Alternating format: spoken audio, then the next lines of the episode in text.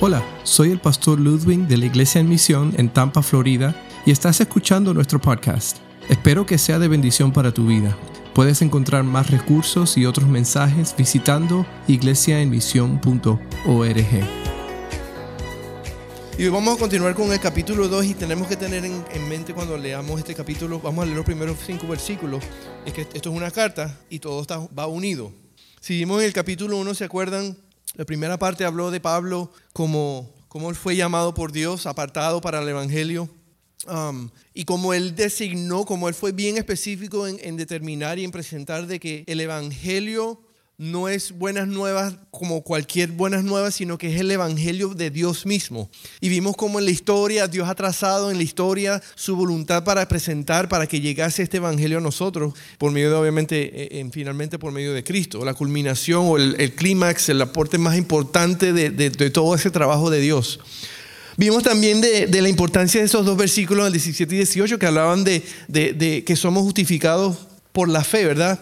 De que es por el poder del Evangelio. El, Evangelio Dios tiene poder para salvarnos. Y, y, como hablamos de que este texto es básicamente es uno de los básicamente pilares fundamentales de, de, lo que es el Evangelio, porque habla de que la salvación viene de Dios. La ser justificados no es por mérito nuestro, sino que es por mérito de, lo, de la obra de Cristo en nosotros que Dios pone el estándar al cual quiere que todos lleguemos, pero nadie puede llegar a ese estándar, pero Él por eso ofrece a su Hijo Jesucristo como sacrificio para que, para que seamos hechos justos delante de Dios, no por nuestros méritos, no por nuestra religión, no por nuestras obras, sino por lo que Cristo hizo por nosotros. Luego dice en ese primer capítulo, termina hablando de pues la, básicamente la maldad del hombre, que no hay excusa que Dios se reveló a todo ser humano, sea por la conciencia, sea por la creación, sea por la palabra, Dios se ha revelado al punto tal tanto que se ha revelado Dios que el ser humano no tiene excusa absoluta para venir delante de Dios y decir, bueno, Dios, yo no sabía de ti. Dios ha determinado de que todo ser humano tiene la capacidad de reconocer que hay un ser, un ser creativo, un ser, un ser que ha creado todo, un ser divino, un ser inteligente, como lo quieras poner. Así que cuando entramos en este capítulo 2, Pablo ya tiene un contexto, ya tiene bastante información que está básicamente de lleno, como terminamos en el, segundo, el primer capítulo, quitando cualquier excusa que tú puedas traer delante de Dios. Nadie puede llegar a Dios y decir, bueno, Dios, yo soy la excepción. ¿Por qué? Yo no sabía. O porque en realidad este, no es culpa mía. Pablo ha, presentado una, una tesis bien clara en decir todos somos culpables. Es más, estamos tan culpables que nosotros sabemos que Dios mismo, por la ira, por esa ira, se ha apartado del pecado y nos ha abandonado y nos ha dejado porque hemos elegido el pecado más que a Dios. Entonces, entrando en este capítulo 2, vamos a leer los primeros cinco versículos y el título del mensaje se, se llama La bondad de Dios. Dice así en estos primeros cinco versículos. Por tanto, no tienes excusa. Tú, quien quiera que seas, cuando juzgas a los demás, pues al juzgar a otros te condenas a ti mismo, ya que practicas las mismas cosas. Ahora bien, sabemos que el juicio de Dios contra los que practican tales cosas se basa en la verdad. ¿Piensas entonces que vas a escapar del juicio de Dios? Tú que juzgas a otros y sin embargo haces lo mismo que ellos? ¿No ves que no ves que desprecias las riquezas de la bondad de Dios, de su tolerancia, de su paciencia, al no reconocer que su bondad quiere llevarte al arrepentimiento? Pero por tu obstinación y por tu corazón empedrenido, sigues acumulando castigo contra ti mismo para el día de la ira, cuando Dios se revelará revelará su justo, su justo juicio. Si nosotros, si Pablo hubiese terminado el texto hasta aquí, yo sé que muchas personas dirían, bien, ¿verdad? Dios tiene que juzgar al malo, ¿verdad? ¿Verdad? Dios es justo, como juez justo debe juzgar el pecado. Y si el, el versículo terminara en eso, estarían de acuerdo. E incluso la gente de esta época estaría muy de acuerdo. ¿sí? No juzgues. ¿Por qué? Porque Dios te va a juzgar también. Y Dios va a juzgar todo el mundo. Correcto, porque hay gente muy, gente, hay gente muy mala en el mundo. El problema con esta frase es que a veces Pablo entiende que cuando decimos esta frase no entendemos que, estamos mirando el, ojo del, del otro, la viga que tiene en el ojo y no estamos viendo nuestra propia paja que es nuestro propio ojo, o la viga en nuestro propio ojo. ¿sí? Ciertamente Dios va a juzgar a la gente. Pero la gente moral, la gente que tiene algún sentido de moralidad, va a decir, sí, Dios va a juzgar y debe juzgar. Pero esa es la misma gente a la cual, la cual cree que están exentos de esa ira. Pablo está hablando de la persona y, hay personas que, tal vez son, son, estudiosos de la palabra, que, conocen la ley de Dios, que conocen todo esto y, y están de acuerdo yo creo que con Pablo para decir eso. Pero se olvidan de que ellos entran igualito en ese problema. Que ellos también están, expuestos a la ira de Dios. Nosotros también estamos expuestos a la ira de Dios. Este primer versículo dice, por lo cual eres inexcusable, oh hombre, quien quiera que seas tú que juzgas. Proverbios 17, 15 dice, el que justifica al impío y el que condena al justo, ambos son igualmente abominación a Dios. La pregunta que surge, y yo creo que una pregunta que, que, a veces ha surgido bastante en lo que es el contexto religioso y cristiano, incluso secular, es esta. Debemos juzgar a otro. ¿Verdad? Debemos juzgar. Y fíjate que el primer versículo está diciendo, no juzgues, pero dice, ¿por qué no debes juzgar? El problema es que las personas cuando llegan a un estatus espiritual o a un conocimiento espiritual creen que pueden juzgar a los demás, que se creen un poquito mejores. Y Pablo está ayudando a que ellos entiendan que, como dice al principio, nadie está excusado de esto. ¿Por qué? Porque nos gusta juzgar, pero no nos damos cuenta que juzgamos a las personas por las mismas cosas que, los errores que nosotros cometemos. Y ese es el problema de juzgar. Cuando apuntamos dedos y no nos damos cuenta que tenemos tres dedos apuntándonos para atrás. Porque nosotros estamos culpables de lo mismo. Ahora está diciendo el texto que no es bueno juzgar. Bueno, podemos, podemos entrar en una discusión ah, porque ciertamente si vemos a Pablo, ¿qué hizo en el primer capítulo? Pablo literalmente juzgó a toda la humanidad. ¿Por qué? Por el pecado y por la rebeldía que existe, el cual también él es partícipe. Él entiende que, que él también está culpable. De que él también es culpable de esto que él está declarando, el cual está juzgando. So, en sí, la respuesta a la pregunta de si debemos juzgar es básicamente sí, es necesario. Es importante porque, déjame decirte, si en algún momento tú te encuentras en una situación donde alguien está siendo injusto, por ejemplo, si alguien está siendo injusto con mi hijo, créeme que yo voy a juzgar las acciones de esa persona. So, es necesario en ocasiones que tenemos que juzgar porque hay cosas que sabemos que tenemos que intervenir. Por la, por la otra razón. Porque cuando nosotros no intervenimos, cuando nosotros no juzgamos, ¿qué estamos haciendo? Dice aquí el, el, proverbio que básicamente estamos siendo partícipes también. Si decidimos decir, bueno, eso no es problema mío. El problema es cuando juzgamos a alguien, pero también somos culpables de lo mismo. Y Pablo está tratando, ayudándonos a entender que, que no hay excusa para todos. Todos estamos en el mismo problema que nosotros todos somos culpables. Ciertamente existe la maldad y debemos condenar la maldad. En un mundo donde estamos hablando de, estar políticamente correcto, se nos olvida que nuestro rol, teniendo la verdad, es denunciar la maldad. No, pero es que me ofende. Y entonces, ¿qué hacemos? Cuando nosotros sabemos que algo anda mal y no lo denunciamos, ¿qué estamos haciendo? Somos partícipes, porque estamos permitiendo la maldad. Injusticias o abusos deben ser traídos a la luz. Entonces el problema es, ¿cuál? Que juzgamos por acciones de las cuales nosotros también estamos, somos culpables. Y esto es lo que Pablo está tratando de aclarar. Somos culpables, así que tenemos que tener cuidado cuando juzgamos. ¿Por qué? Porque tenemos que examinarnos nosotros primeramente. ¿Sí?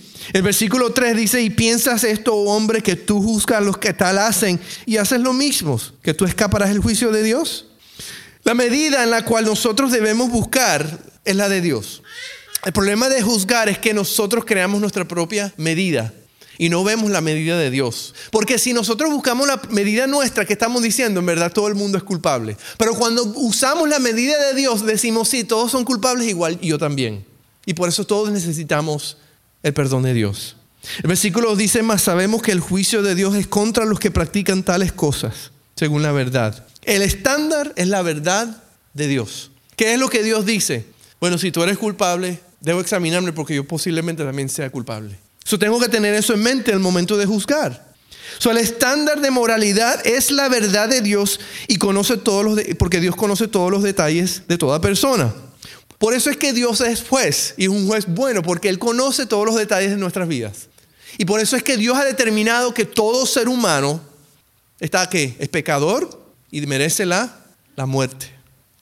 Esta semana eh, eh, en el trabajo están colocándonos cámaras um, que son inteligentes. Tienen cuatro cámaras, una que mira para adelante, una que mira para los lados y una que mira atrás y, ve al chofer.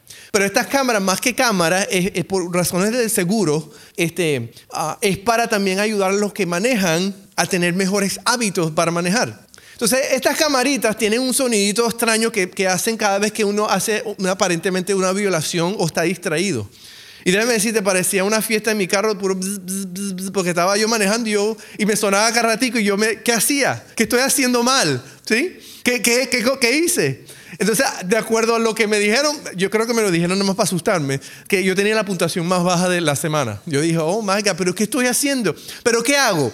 Ahora que tengo la cámara, estoy tratando de ser más consciente. Cosas que yo no me daba cuenta estoy haciendo y que aparentemente están muy mal porque me estoy distrayendo. Pero yo no me daba cuenta. Y saben, cuando venimos a Dios, eso es exactamente lo que las palabras hacen en nuestras vidas. Nos expone a aquellas cosas que tú no te das cuenta ni siquiera. Es fácil, ¿sabes? Porque nosotros tuvimos un tiempo con todos los managers en que empezaron a ponernos, y mostrarnos el programa nuevo y, pues, pusieron a un mecánico que tenía la cámara antes que todo y empezaron a, mostrarle los videos de las violaciones de él. Y él sentado en el, eh, así con la cabeza baja porque estaba avergonzado. No se daba cuenta de todas esas cosas que él hacía. Y claro, uno sentado, uno decía, oye, mira cómo tú manejas, qué malo tú manejas. Pero hasta, hasta que me pusieron la cámara a mí. Y ahora sí yo estoy, entonces yo me pongo bravo porque me suena y yo le empiezo a hablar con la cámara. ¿Qué estoy haciendo? No, sé qué estoy haciendo. So Pablo está diciendo en otras palabras, te pendiente porque tú tienes una cámara en tu camioneta, en tu vida, que te está diciendo que tú tienes los mismos problemas. Estás corriendo los mismos problemas, estás cometiendo las mismas infracciones que aquellas personas que tú criticas. Y eso es el estándar que Dios ha puesto en nosotros para decirnos, tú eres culpable también. Todos son culpables. Es más, la Biblia dice que hay solamente uno, un justo, que se llama Jesucristo.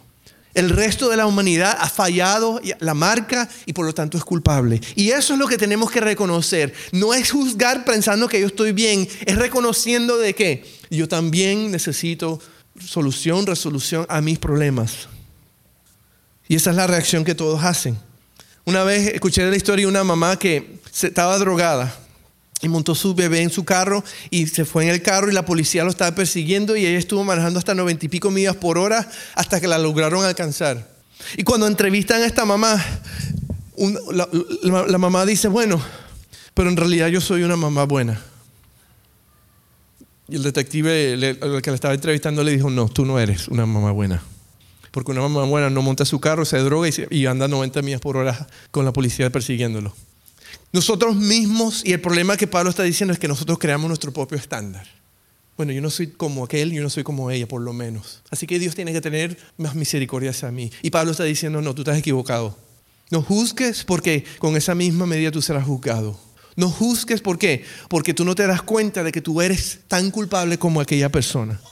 So, él viene de ese primer capítulo juzgando a la humanidad porque él entiende que él es parte de ese problema.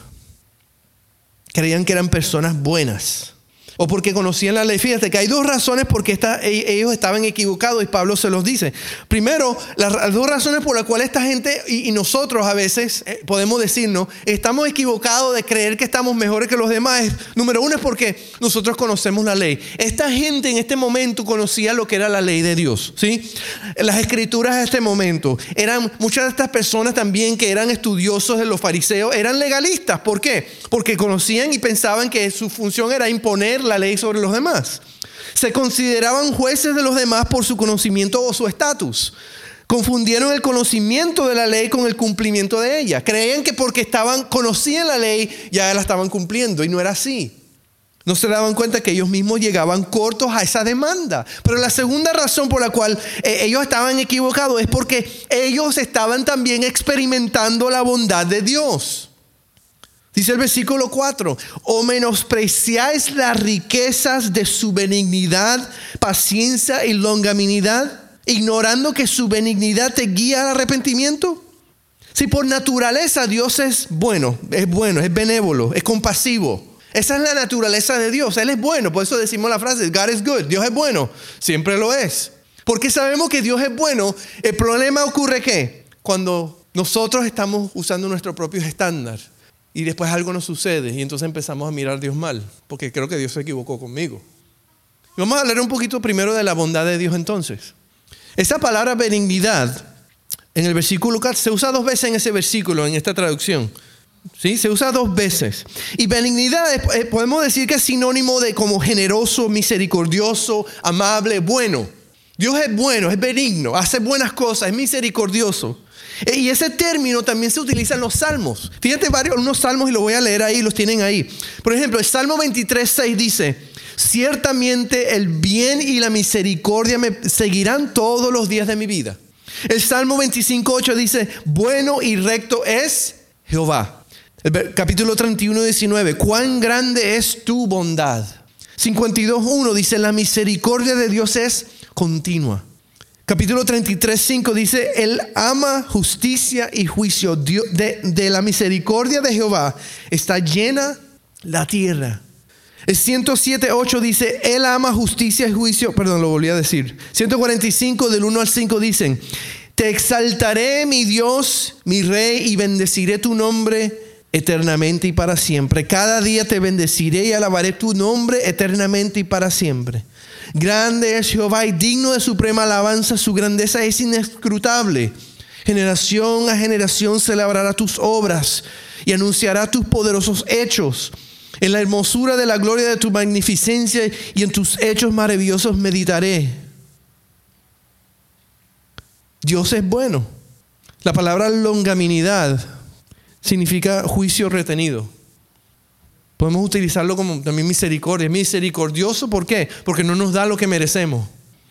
Longaminidad tiene que ver con que Él no quiere que todos se pierdan, sino que procedan al arrepentimiento. Por eso Él aguanta esa ira. Él está tratando de aguantar esa ira para darnos oportunidad de volver a Él.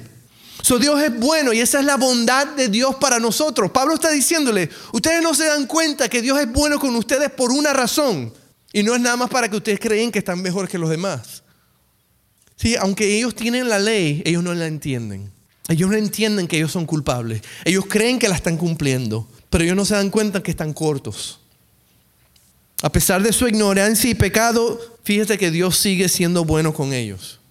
Ellos no entienden de que Dios está haciendo misericordio con ellos, paciente con ellos.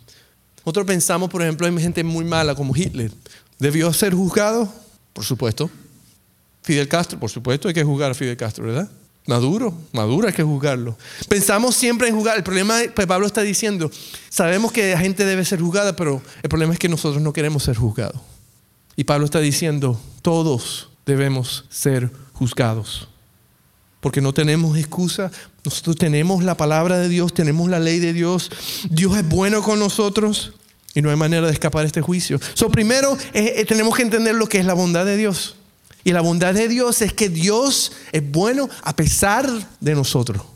Dios es bueno contigo y es bueno conmigo. Créeme que Dios no es bueno contigo porque tú te lo merezcas. Dios es bueno contigo y conmigo ¿por qué? Porque Él es misericordioso, Él es bondadoso, porque Él nos ama. Nos lleva a la segunda cosa entonces. La bondad de Dios es entender el propósito. ¿Cuál es el propósito de la bondad de Dios? Y Pablo es bien específico en ese, en ese versículo 4. La bondad de Dios, si ustedes no se dan cuenta, dice él, que la bondad de Dios es para qué? Para llevarlos al arrepentimiento. La bondad de Dios no es para jactarse, sino que la bondad de Dios para reconocer tenemos un Dios bueno y quiere que nos arrepintamos, que entendamos que, que estamos cortos. ¿Sí? En el NIV, en Nueva Versión Internacional, dice, al no reconocer que su bondad quiere llevarte al arrepentimiento. Eh, en la Reina de Valera 60 dice, ignorando que su benignidad te guía al arrepentimiento. Pablo está diciéndole, Dios es bueno con ustedes, ¿por qué? Porque Él quiere que tú te des cuenta de que no solamente es el que juzga, pero es el que te salva. El que te provee la salvación, el que te provee la oportunidad, ¿para qué? Para perdonarte no es por tus méritos, no es por lo que tú hagas, es porque Él mismo ofrece la solución a tu problema y debes arrepentirte. Si todo esa bondad es para llevarlos al arrepentimiento, pero ellos lo que hacen es enfocarse en el pecado de otros. Ellos conocen la ley de Dios, experimentan la bondad de Dios, pero aún así no entienden que la razón de esa bondad, paciencia o longaminidad es llevarlos al arrepentimiento. ¿Sabe que Israel en la historia fue así? Sabemos la historia de Israel, un, pueblo que se portaba mal y caían en pique al punto que buscaban a Dios y se arrepentían y Dios era bueno con ellos y volvían a Dios, ¿verdad? Y Dios siempre mostró su bondad. Por 700 o más años, Él estuvo mostrando su bondad con el pueblo de Israel. Y el pueblo de Israel cae en un hueco por sus pecados y Dios lo volvió a sacar. Su bondad, su benignidad estaba presente. En, la carta que escribe Nehemías, el libro de Nehemías, en el capítulo 8 y 9, ocurre un arrepentimiento, ocurre un cambio del pueblo entero. Y, fíjense lo que sucedió, cómo sucedió. Voy a leer un versículo, pero voy a, si tienen chance de leer capítulo 8 y 9, van a ver qué llevó a esta gente, este pueblo, a arrepentirse. El versículo 6 dice, ellos dicen, tú solo eres Jehová, tú hiciste los cielos y los cielos de los cielos, con todo su ejército, la tierra y todo lo que está en ella, los mares y todo lo que hay en ellos. Y tú vivificas todas estas cosas y los ejércitos de los cielos te adoran. Y ellos siguen hablando, empiezan a hablar como de la historia, hablan de Abraham, hablan de la libertad de Egipto, hablan de cuando Dios abrió el mar Hablan de Moisés, hablan de su perdón, hablan de su sustento, hablan de su provisión. Están exaltando a Dios. Básicamente están narrando, están hablando de la bondad de Dios a través de la historia del pueblo. So, ellos empezaron a orar y a clamar y dar gracias a Dios por todas las cosas que Él había hecho. Toda la, bondad de Dios a través de la historia hasta ese momento. Y, y, ese recordatorio de la benevolencia, de la bondad de Dios fue lo que llevó a qué? Al arrepentimiento. Este pueblo se arrepintió de sus males porque empezaron a qué? A reconocer que Dios no ha cesado de ser bueno con nosotros. Dios no ha cesado de ser bueno con nosotros. Y aunque estemos pasando dificultades, Dios continúa en su misericordia obrando en nuestras vidas. El problema es que no podemos, no debemos olvidarnos de eso. A pesar de su constante rebeldía en la historia del pueblo, Dios seguía siendo bueno. Y fue ese punto, en el momento en que empezaron a reconocerlo y a pensar y a recordar la buena, la benevolencia de Dios, fue que, que llevó a un pueblo a arrepentirse. Un pueblo a rendirse nuevamente delante del Señor. No podemos adorar a Dios y dejar a un lado su benignidad, su benevolencia, su misericordia o su bondad. Tenemos que reconocerlo. Y Pablo está diciéndole, más obviamente en Romanos, le está diciendo, ustedes no se dan cuenta de lo bueno que Dios ha sido. Y, ese y esa benevolencia y lo bueno que Dios ha sido ha simplemente sido una razón para que ustedes se arrepienten y ustedes no han entendido eso. Para que ustedes entiendan que todo lo que son, todo lo que tienen, es por la misericordia de Dios. No es porque tú te lo hayas ganado. No porque tú eres el más, la última pexigolígota de la tierra y te lo mereces. ¿Es por qué? Es por la bondad de Dios. Y es igual con nuestras vidas. Tú estás donde estás, en la situación donde estás, con las oportunidades que estás, no porque tú caíste bien, porque Dios es el que te abre las puertas, porque el Dios es el que te pone donde Él quiere ponerte. Y eso no se nos puede olvidar. Por eso es que tenemos que estar agradecidos para, para recordar a quién servimos, a quién, para quién existimos. So, tenemos entonces la bondad de Dios y el propósito. El propósito de su bondad es para, para que nos arrepintamos. Y saben, como, como en la vida que vivimos, sabemos que como que todos los días nos tenemos que arrepentir. Porque todos los días estamos en este proceso y nos metemos la pata y nos tenemos que arrepentir. Metemos la pata y Dios sigue siendo bueno. Y Dios sigue siendo bondadoso con nosotros. En tercer lugar, el obstáculo contra la bondad de Dios la vemos también ahí. Y yo puedo resumir el obstáculo de la, de la conformidad en una palabra, conformidad. La comodidad, la conformidad, es cuando nos acostumbramos a la bondad de Dios. ¿Sí? Creemos que ese es el premio o es la consecuencia de nuestra obediencia a Dios o de nuestras acciones. Y ese es el gran problema que tenemos. Creemos que Dios es bueno y entonces decimos, eso significa que estoy bien. Y eso no tiene nada que ver con, con quiénes somos nosotros. Dios es bueno, punto. Nosotros debemos ser obedientes a Él. Con su bondad o sin su bondad, con su misericordia, sin su misericordia. ¿Por qué? Porque Él ya pagó el precio en la cruz. Él hizo y él, y él arregló el grande de los problemas de nuestra vida, que era la eternidad sin Él. El versículo 5 dice, pero, por tu dureza y por tu corazón no arrepentido, atesoras para ti mismo ira para el día de la ira y de la revelación del justo juicio de Dios. Pablo está diciendo, el problema y el obstáculo más grande que, que tiene la bondad de Dios es tu dureza de corazón. Porque entonces tú crees que todo lo que Dios te da es porque tú te lo mereces y no es así. Y cuando llega un punto que tu corazón está hecho un corazón de piedra, tú no te das cuenta que estás más bien acaparando ira para el día de juicio. Ese día en que Dios te llame y te ponga adelante, tú no vas a poder traer nada delante de Él. Porque si nunca llegaste a arrepentirte, a reconocer que Cristo es tu solución, vas a presentar todo lo que tú quieras delante de Dios y Dios va a decir como juez justo, culpable eres culpable. Sí, pero Dios, pero tú fuiste bueno conmigo, es culpable. Porque la bondad de Dios nos lleva llevar al arrepentimiento y el obstáculo principal es nuestra dureza. La dureza del corazón es opuesto al arrepentimiento.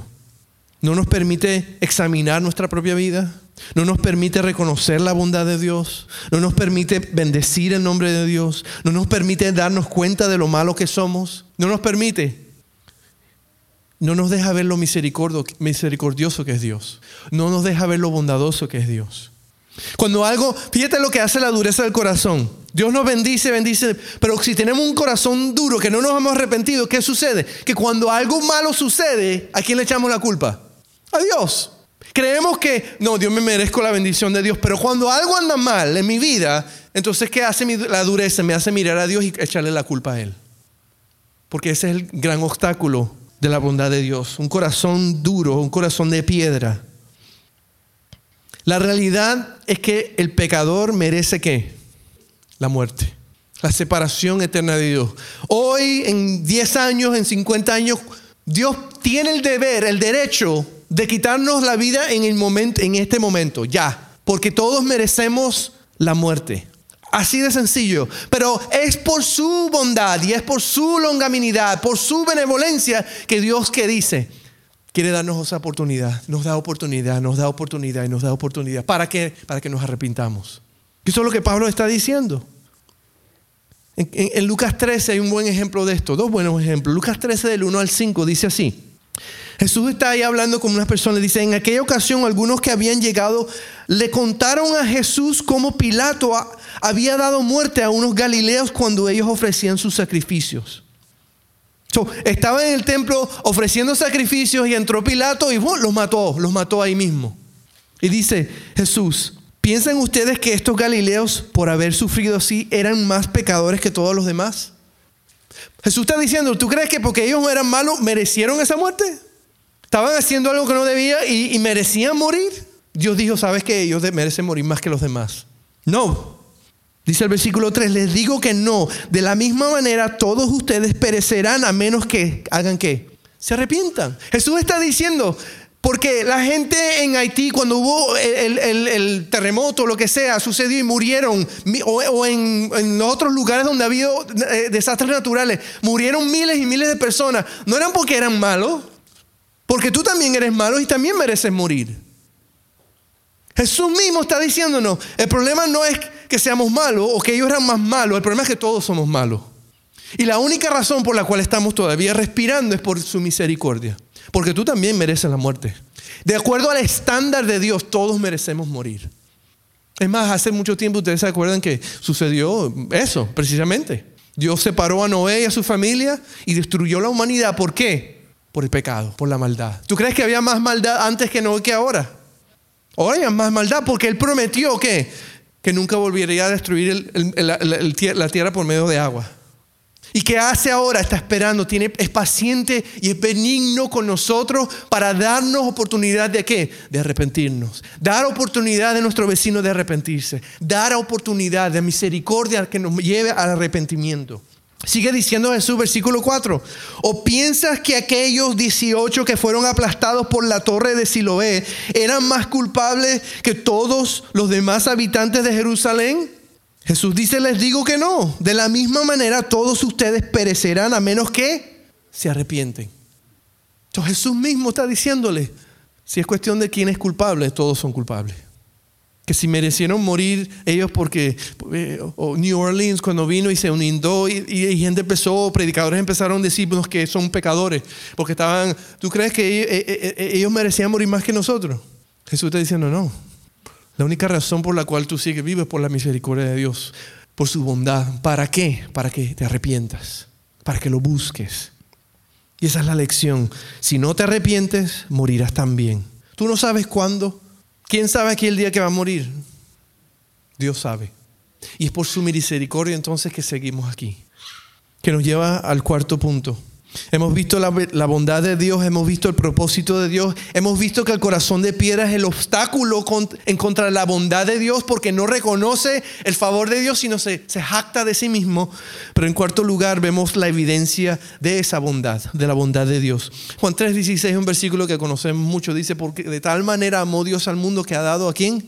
A su único Hijo si la evidencia de la bondad de Dios, eh, eh, eh, la, manifestación más grande de la bondad de Dios es Cristo.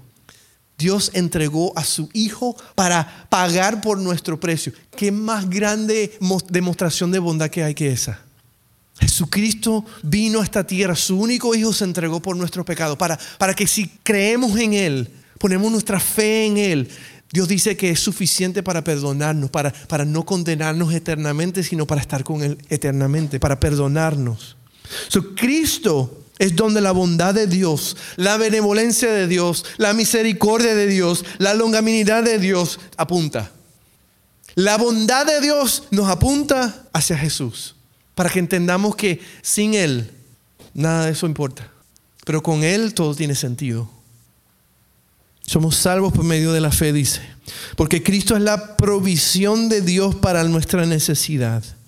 Y saben, Pablo cuando está diciendo, Dios ha sido rico en misericordia, en bondad, y ustedes lo han despreciado, no se han arrepentido, está diciendo que lo que, que tienes que hacer, pues tienes que creer en Él. En ese primer capítulo vimos en el, versículo 18 que, que, ese evangelio que Jesucristo le ha entregado, nos ha entregado, tiene poder, es poder de Dios para salvación a todo aquel que cree. So Pablo está diciendo, ese es el arrepentimiento genuino.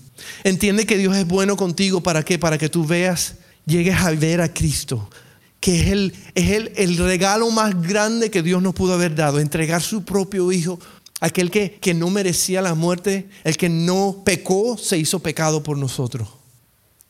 El que, el que tomó de esa copa de ira y sufrió por nosotros en nuestro lugar. Qué demostración de misericordia, qué más grande demostración de bondad de Dios. Que nos dice, si solamente crees en mi Hijo, Él es suficiente para qué? Para que mi ira repose sobre Él. La ira que tú mereces repose sobre Él, si tú crees en Él para que tú puedas tener perdón, para que tú puedas tener, ser llamado justo delante de Él. So eso, Pablo está en este, en este día recordándonos. Nosotros no tenemos excusa delante de Dios. Somos culpables, pero nos quiere entender que Dios es bueno con nosotros, aún a pesar de nosotros, no por nuestros méritos, sino para que reconozcamos de que necesitamos arrepentirnos, necesitamos un Salvador, se llama Jesucristo. Y Pablo le está dando a entender esto en este día a, estos, a esta persona y a nosotros. El juicio de Dios es un hecho. La Biblia dice que se ha establecido que el hombre nace una vez, muere una vez y verá juicio. El problema es quién te va a defender en ese día. Porque tú podrás traer tu mejor defensa, pero si no tienes a Cristo como tu abogado, estás condenado.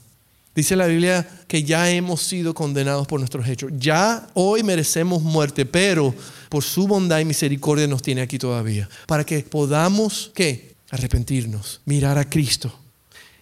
Ahora saquémonos de esa ecuación, porque como iglesia Dios nos dio la tarea de qué? De proclamar esas buenas nuevas. Y esas son buenas noticias. Tenemos que proclamarlo. Y, y tenemos que ayudar a la gente a entender? Que tenemos que arrepentirnos, que Dios ha sido bueno contigo también, con mi amigo, con aquellos en el trabajo, quien sea.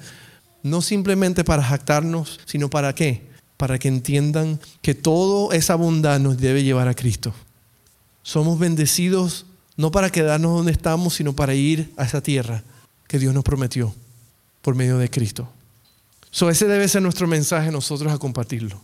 Dios ha sido bueno para que vayamos a Él con manos vacías y nos arrepintamos y reconozcamos que Él siempre ha sido bueno. Israel hizo, Nehemías hizo que un recuento de toda la historia de la bondad de Dios. ¿Sabes que Tú puedes hacer un recuento y yo estoy seguro, tú puedes sentarte un día y pensar en lo bueno que Dios ha sido desde, todos los momentos que tú te recuerdes. Y tú vas a ver que Dios siempre ha sido bueno. Tal vez antes de conocer a Dios, Dios ha sido bueno contigo. Dios fue bueno contigo. Porque Dios estaba interesado en ti, en traerte en un punto en que tú llegaras a qué? A Cristo. Todo ser humano puede mirar en su vida y ver cómo Dios ha trazado un camino. El problema es que si tenemos un corazón de piedra no lo vamos a ver. Pero si tenemos un corazón de piedra, aún, si tenemos un corazón de carne, aún en esos momentos difíciles nos vamos a dar cuenta que el amor de Dios, la bondad de Dios. ¿Por qué? Porque, Él me dejó pasar por esto. ¿Por qué? Porque sabía que tenía un propósito más, más grande para mí. Eso tenemos que nosotros entender que Dios, su misericordia, nos quiere llevar a Cristo. Su bondad nos quiere llevar a Cristo. Y quiere llevar a todas las personas a nuestro alrededor a Cristo también. Espero que hayas disfrutado de este podcast en este día y recuerda visitar nuestra página iglesiaemisión.org donde encontrarás más recursos para el día a día.